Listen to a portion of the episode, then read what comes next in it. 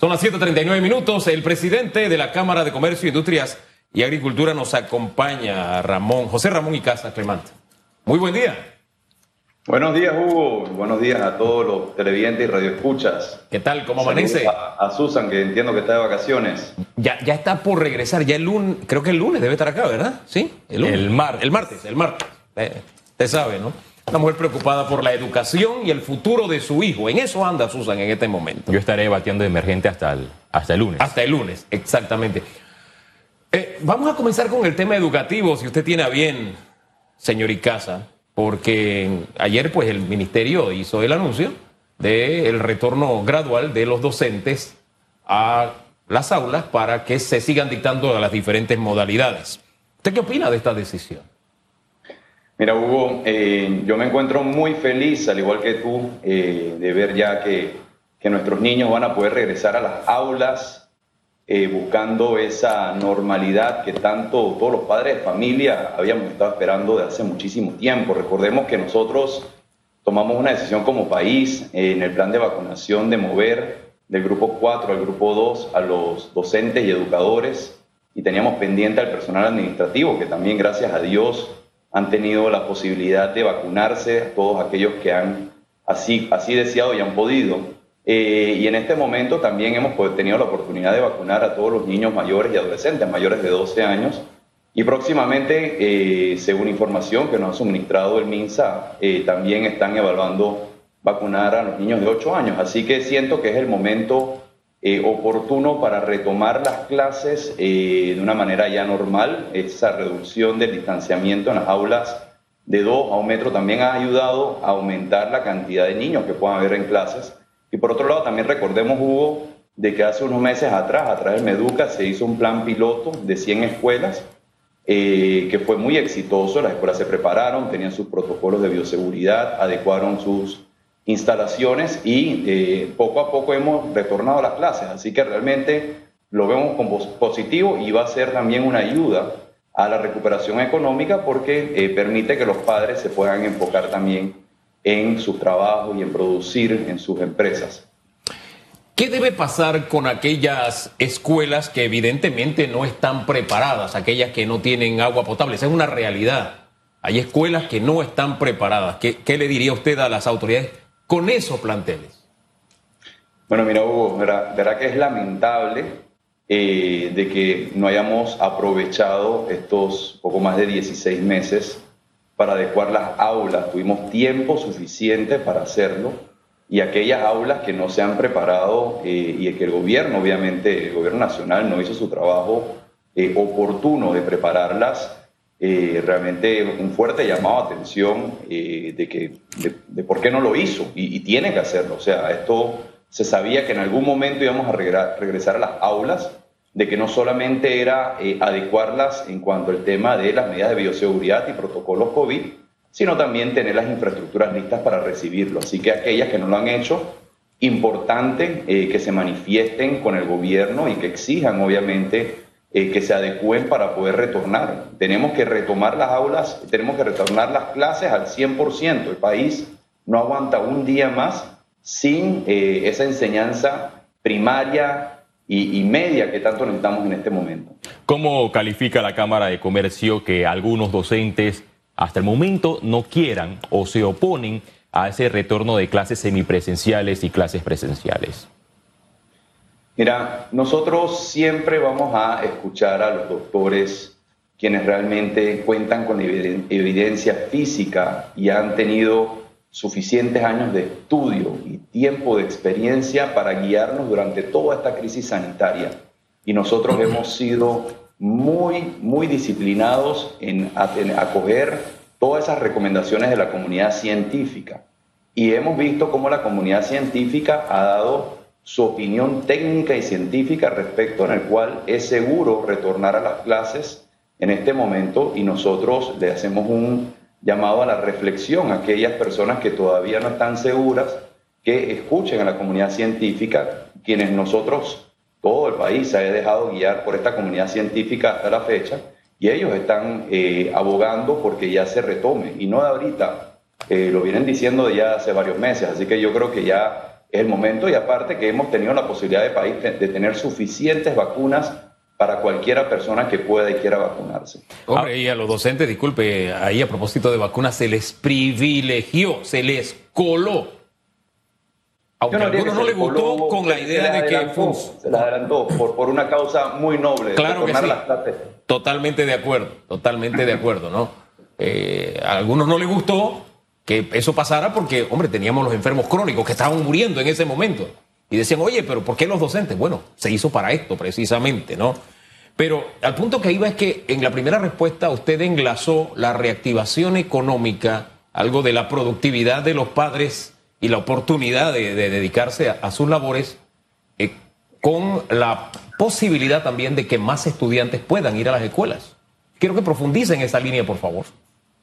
Por supuesto, mira, eh, es conocido todos los que somos padres de familia de que realmente eh, tener a los niños en, clases virtuales ha tenido, digamos, algún tipo de afectación eh, en cuanto a ese enfoque que le podemos dar eh, en nuestro desempeño, en nuestros trabajos, en nuestros negocios y en ese incremento de productividad. Yo siempre he comentado, tanto en entrevistas como aquí en la Cámara de Comercio, de que el retorno a las escuelas y a las aulas era, eh, tenía múltiples ejes, eh, siendo, siendo uno de ellos obviamente eh, poder regresar también poco a poco al trabajo, porque todos los que somos empresarios, a mí me toca obviamente dialogar semanalmente y a diario con mis colaboradores y muchos me han pedido y nosotros hemos sido extremadamente flexibles de poder trabajar en las mañanas desde su casa y en la tarde en el trabajo y así nos hemos ido las empresas adaptando a las necesidades de las familias.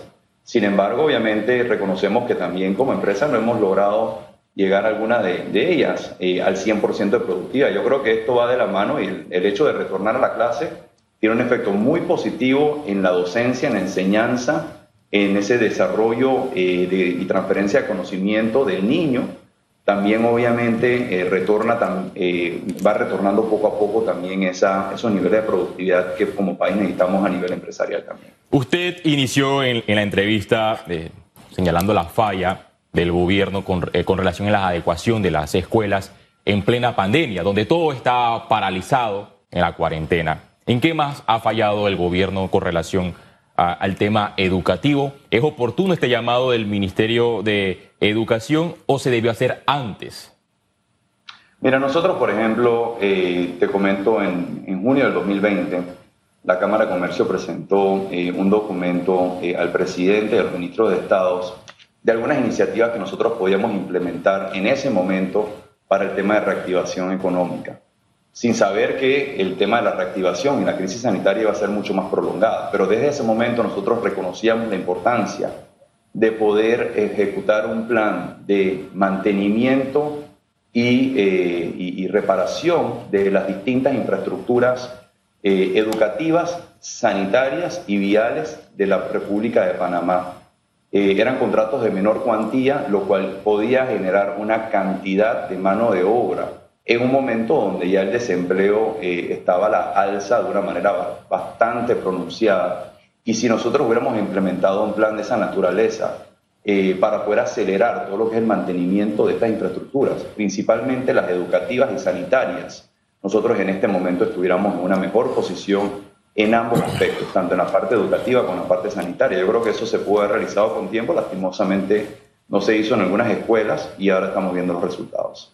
¿Cómo ve también el escenario en las universidades? Porque una cosa son los centros educativos y también hay estudiantes universitarios que hasta la fecha llevan más de 12 meses esperando retornar a clases presenciales.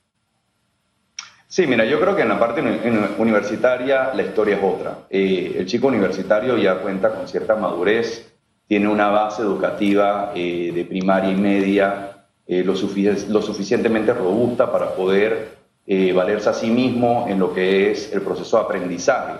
Eh, y, no es nada nuevo, o sea, en muchas universidades, yo te puedo dar referencia de mi maestría, una de mis maestrías yo la hice semipresencial y eh, fue, fue muy exitosa, o sea, yo realmente no tengo ninguna queja de, cómo fue ese proceso educativo eh, de una manera semipresencial. Entonces yo siento que para el universitario es una historia distinta, todo va a depender de qué tan bueno fue la tecnología y el proceso de transferencia de conocimiento del docente al, al, estudiante a través de una plataforma electrónica, donde sí obviamente se da cierto atraso, son aquellas profesiones técnicas que requieren eh, trabajo de campo o trabajo de laboratorio, porque hay que entender que eh, esta educación técnica tiene un componente de transferencia de conocimiento, pero también tiene un componente de desarrollo de competencia y ese desarrollo de competencia se logra a través de ese trabajo de campo. Así que hay definitivamente que vamos a tener que eh, recoger ese tiempo perdido en,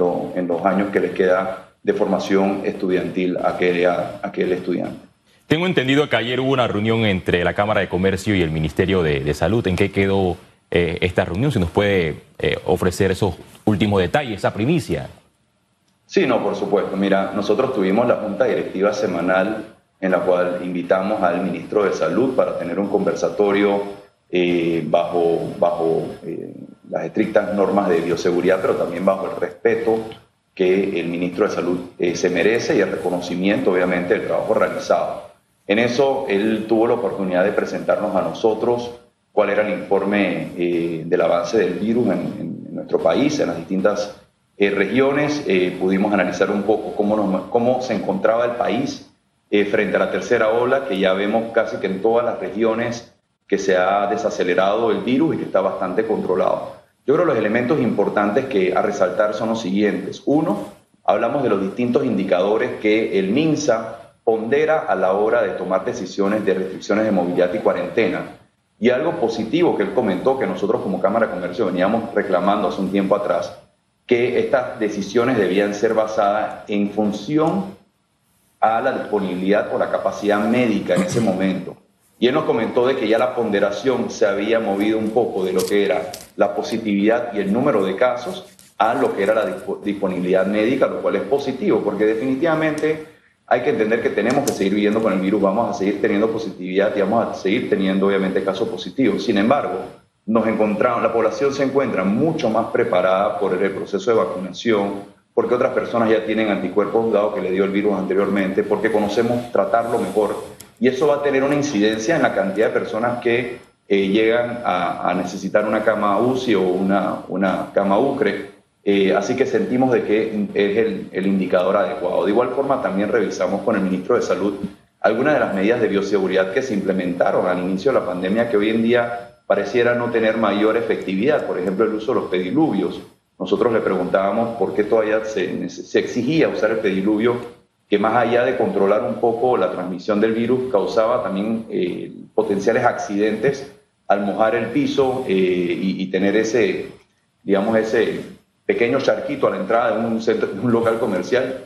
Ahí nos aclararon de que eso nunca fue, eso nunca fue incluido en un decreto ejecutivo, pero nosotros le indicamos que eh, autoridades del MINSA nos estaban exigiendo en nuestros comercios colocar el pediluvio, le solicitamos obviamente mejorar la comunicación en ese sentido para ver si también vamos eliminando el uso del pediluvio y también el, la toma de, temperatura en un centro comercial que se tiene que tomar en la entrada de cada tienda.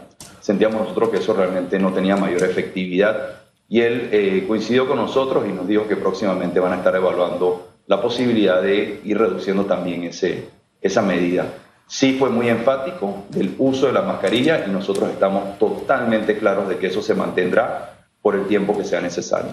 Presidente, avanza el, el tiempo y sería importante conocer el punto de vista de la Cámara de Comercio con relación a la ley de incentivos para el fomento de actividad turística. Algunos sectores han señalado que esta ley es un negocio redondo para el sector privado otros lo ven como no un incentivo, sino un subsidio. ¿Cómo lo ve la Cámara de Comercio?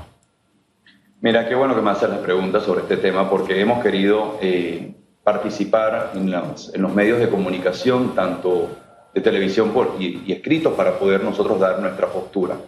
Cuando nosotros analizamos el tema, la primera pregunta que le hicimos a todos los miembros fue, ¿es el sector turismo uno de los sectores primordiales para la reactivación económica y que puede ser uno de los motores llamados a ser el nuevo motor para el crecimiento económico sostenible y de manera unánime todos dijeron que sí. Y de igual forma preguntamos si consideraban de que debíamos incentivar al sector turismo para poder eh, reactivar inmediatamente este sector y poder eh, ganarle algo de terreno a nuestros competidores en el área, en el sector turismo, y también una amplia mayoría que también eh, comentó de manera positiva que había que incentivar el sector turismo. Entonces, bajo esa base, nosotros empezamos a analizar la ley 122 y encontramos cinco áreas de mejora. La primera área de mejora, el alcance de la ley. Cuando nosotros nos referimos al alcance, ¿dónde deberían estar ubicados estos eh, proyectos turísticos o productos turísticos? Y nosotros indicamos que debe ser en las ocho zonas de interés turísticos del país, al igual que se le debe estipular eh, algunos límites en cuanto a cuánto el país desea invertir en esto. El segundo, el impacto. Hay que medir en el estudio económico que presenta el proyecto el impacto social, que es el más importante, el, impacto fiscal y el impacto económico del proyecto.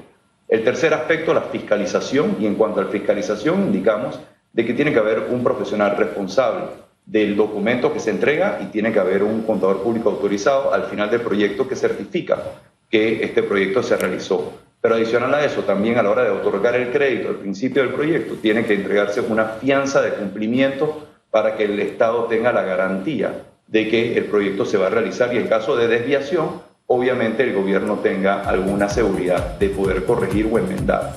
El cuarto aspecto, la proporcionalidad.